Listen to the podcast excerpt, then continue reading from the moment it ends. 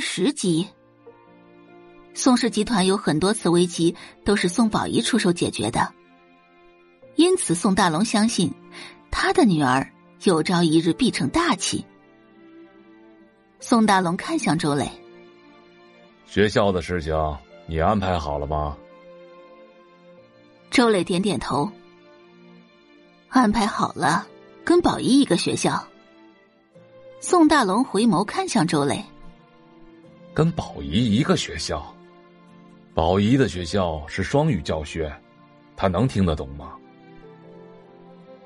宋宝仪上的那可是全市数一数二的国际高中，日常上课除了语文之外，其他科目都是用英语和法语上课的。宋画行吗？宋宝仪微微回眸，哎呀，爸。能不能听懂，那就是姐姐自己的问题了。她既然是长女，就应该跟我一个学校，咱们不能厚此薄彼。至少表面功夫要做好。宋大龙也秒懂宋宝仪的意思，还是宝仪想的周到。晚上，宋画被佣人叫到楼下餐厅吃饭。他到的时候，宋大龙和周磊已经坐在餐桌前了。看到宋画过来，周磊的脸上仿佛被笼上了一层阴云。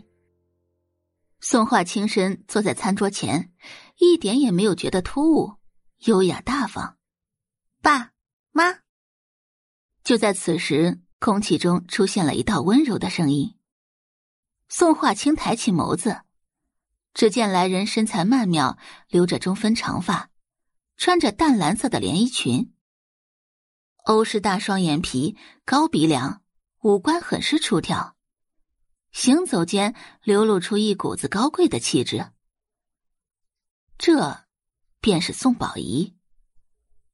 从前的宋画很羡慕宋宝仪，羡慕她的五官，她的身材，甚至羡慕她的举手投足。宋宝仪自幼便参加各种礼仪班，学习舞蹈、茶道、插花。只要一眼就能看出他出生尊贵。原主太自卑了，在光彩照人的宋宝仪面前，他觉得自己连丑小鸭都比不上。丑小鸭之所以能蜕变成天鹅，是因为它本就是一只天鹅。而他永远都只能是丑小鸭，所以在宋宝仪面前，原主永远都是低着头，卑微又懦弱。久而久之，在原主身上便笼罩上了一层让人厌恶的阴郁之气，让人心生厌恶。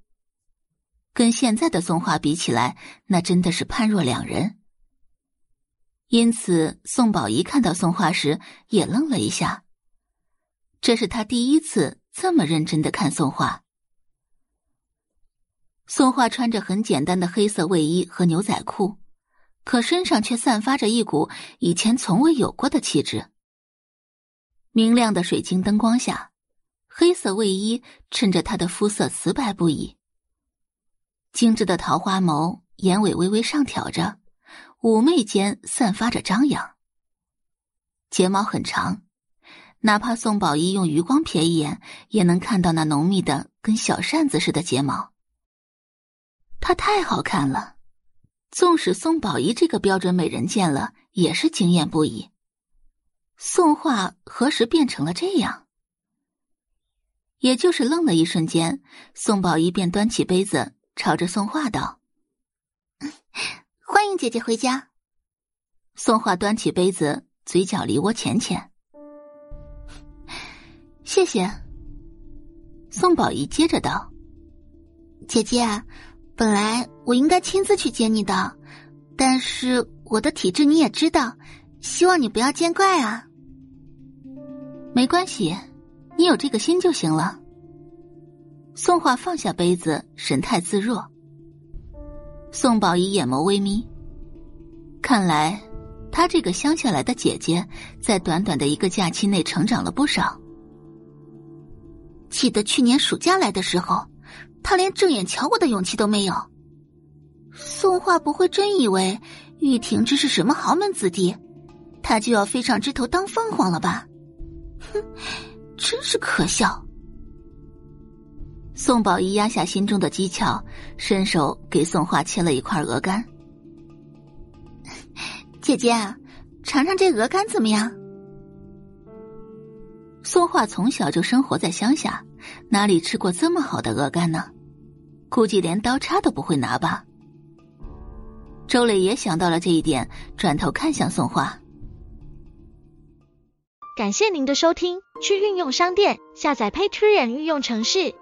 在首页搜索海量有声书，或点击下方链接听更多小说等内容。